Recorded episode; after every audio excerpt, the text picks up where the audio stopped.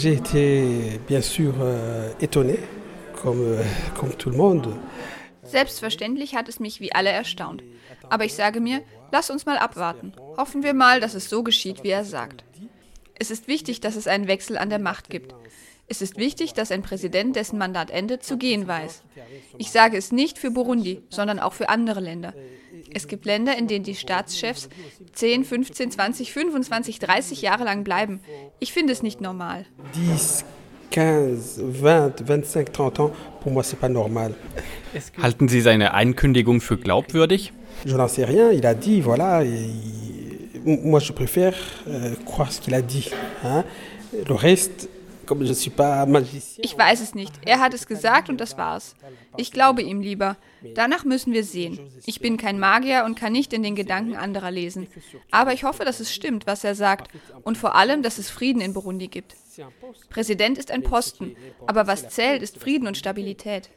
Also muss es einen Präsidenten geben, der demokratisch gewählt wird, in einer glaubwürdigen Wahl, die die internationalen Standards einhält. Das zählt. Alles andere zählt nicht. Es müssen die Regeln eingehalten werden. Regeln einhalten, daran mangelt es in Afrika und in vielen Ländern. Le reste, c'est pas important. Il faut respecter les, les règles, le respect des règles. C'est ça qui nous manque en Afrique et dans beaucoup de pays. Was sind aus Ihrer Sicht die Gründe, warum er angekündigt hat, sich nach 2020 nicht mehr zu bewerben? Probablement que la pression était devenue très forte, je pense. Tout simplement, il est fatigué. Qu'est-ce que j'en sais? Ich vermute, dass der Druck möglicherweise zu groß wurde. Oder er ist einfach nur müde, was weiß ich. Aber ich glaube, wir sollten uns nicht zu sehr auf die Ankündigung konzentrieren. Wir sollten eher darauf schauen, was uns morgen in Burundi erwartet. Damit die Burunder Frieden und Freiheit haben, damit sich die Leute äußern dürfen. Ich will mich nicht auf diesen Mann konzentrieren. Er ist ein Mann, ein Präsident, der vorübergeht. Wir alle sind nur vorübergehend auf Erden. Doch die Institutionen und Burundi bleiben. Ich will ferner schauen auf ein friedliches Land, in dem Wahlen in Ruhe stattfinden. Burundi ist ein sehr schönes Land und wir haben alles, was es zum Erfolg braucht. Wir haben ein gutes Klima, das drei Ernten im Jahr ermöglicht. Die Burunder dürfen nicht hungern. Heute gibt es außerdem mehr als 400.000 Flüchtlinge. Warum? Die Leute wollen heim. Auch ich will in mein Land zurück. Ich will in meinem Land als Journalist arbeiten, den Beruf, den ich mag, mit meinen Kolleginnen, die in Burundi geblieben sind. Moi, j'ai envie de rentrer dans mon pays, de travailler comme journaliste dans mon pays, de faire le métier que j'aime avec mes collègues restés au Burundi. Die Europäische Union hat Sanktionen gegen das Regime verhängt aufgrund der politischen Entwicklung der vergangenen Jahre. Glauben Sie, dass es ein wirksames und wünschenswertes Mittel ist? Je ne sais pas, mais je, je pense que euh, de leur côté, Ob es wirksam ist, weiß ich nicht. Aber ich denke, dass sie ihrerseits Standards und Regeln haben, die sie nicht missachten können. Die Abkommen von Cotonou, wie Sie sagen. Anscheinend entspricht Burundi nicht mehr diesem Abkommen. Zu ihrer Wirksamkeit jedoch habe ich Zweifel, vor allem da die Sanktionen auch die Schwächsten treffen, das kleine Volk. Ich glaube nicht, dass die Eliten persönlich von den Sanktionen getroffen werden. Je ne crois pas que les membres de l'élite, personnellement, soient touchés par, par les sanctions. Vous avez dit euh, pendant l'atelier que euh, Während des Workshops haben Sie gesagt, dass es gewissermaßen eine gute Nachricht sei, dass dieser Konflikt kein ethnischer Konflikt geworden sei. Nun hat die Verfassungsreform unter anderem die Quoten für Hutu und Tutsi revidiert, ebenso wie die Regeln, nach denen Gesetze verabschiedet werden. Diese Regeln gaben der Tutsi-Minderheit bislang gewissermaßen ein Vetorecht. Wie betrachten Sie in diesem Hinblick die Absicht hinter dieser Verfassungsreform? Sollte man es als einen Versuch betrachten, die Politik in Burundi zu ethnisieren? ethniciser la politique au Burundi. Vous savez, les, les textes juridiques, on peut les utiliser à son avantage. Ça, c'est en fait.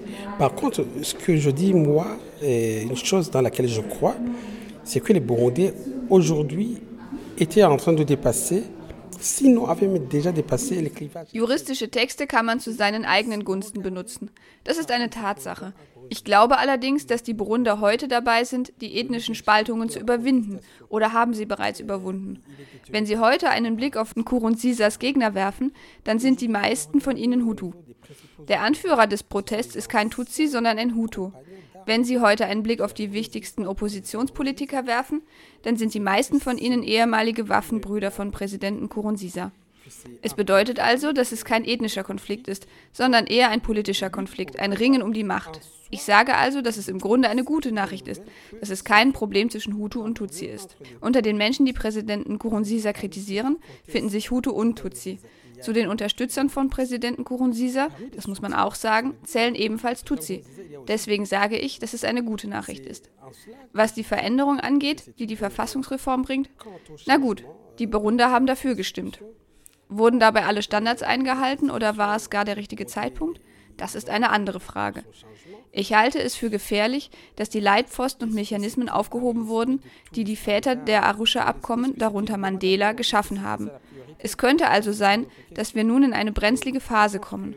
Und Sie wissen, dass Ausgrenzung immer Reaktionen hervorruft, die in eine Richtung ausarten können, die für das Land schlecht ist, nämlich Gewalt. Es ist ein Risiko. Notamment Mandela, ont sauté. Donc, on peut entrer dans une phase très délicate. Et vous savez que l'exclusion provoque toujours des réactions qui peuvent aller dans un sens qui n'est pas très bon pour le pays, c'est-à-dire la violence. C'est un risque. Wie ist die Lage nun nach dem Verfassungsreferendum, das für eine Zeit großer Spannungen gesorgt hatte? Wird das Land friedlicher? Kehren Flüchtlinge mittlerweile heim? Oder ist die Lage noch angespannter? D'apparence, le, pays semble calme. Mais quand vous discutez avec les Burundais, la peur est toujours là. Parce que malgré tout, il y a encore des arrestations, il y a encore des gens qui disparaissent. Bien sûr, aujourd'hui, ce n'est plus comme avant. Est-ce que c'est plus comme avant parce qu'il n'y a plus Dem Anschein nach ist das Land ruhig. Wenn Sie mit Burundern diskutieren, ist die Angst jedoch immer noch da. Denn trotz allem gibt es immer noch Verhaftungen, es verschwinden immer noch Menschen. Natürlich ist es nun nicht mehr wie früher. Aber ist es anders, weil es die Repression nicht mehr gibt oder weil sie bloß weniger sichtbar und nicht mehr so grotesk stattfindet?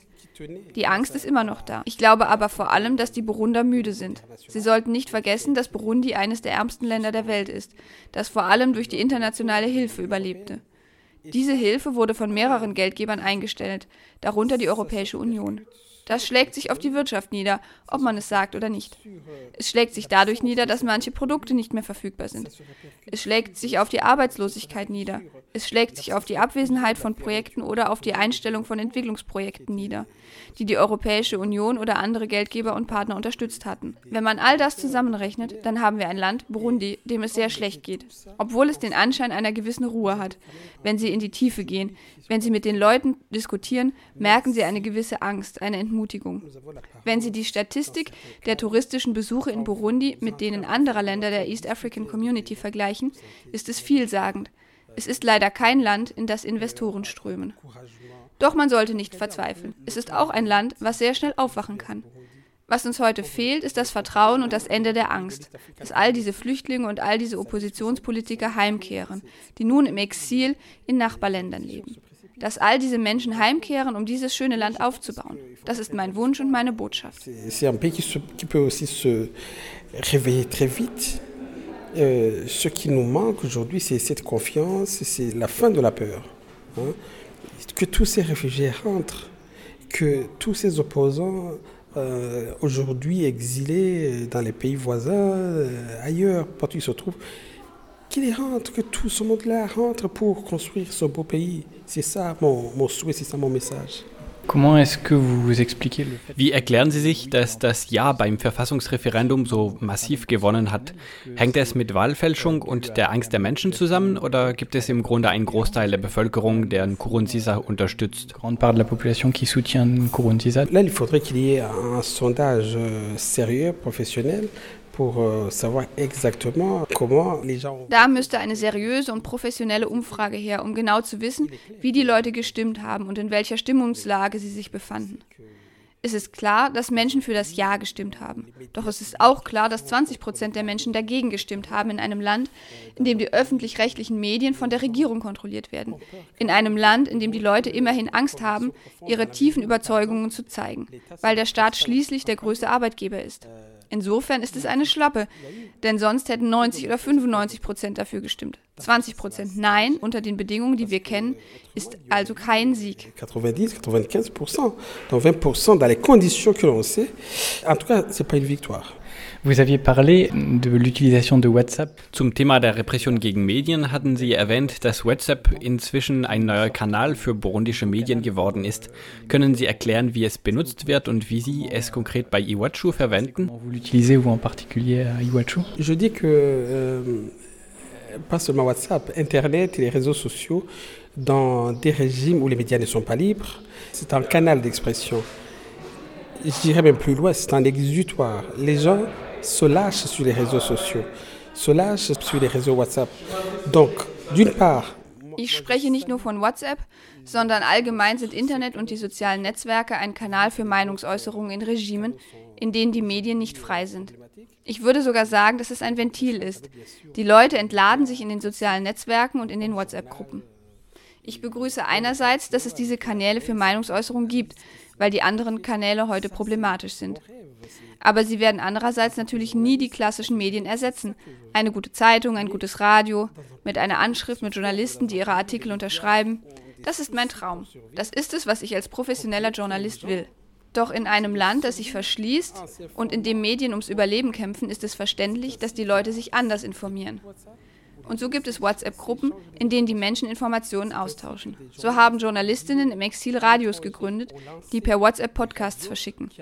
Aus meiner Sicht ist es nicht ideal. Aber ich will lieber das als Blackout und Stille.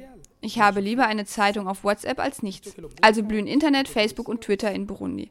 Ich kann es verstehen, es ist normal. Es ist die normale Reaktion eines Volkes, das schon einmal die Freude der freien Meinungsäußerung genossen hat. Mit mehreren Radios, mit einer gewissen Vielfalt. Ich will nicht sagen, dass die Medien keine Mängel oder Fehler gehabt hätten, nein.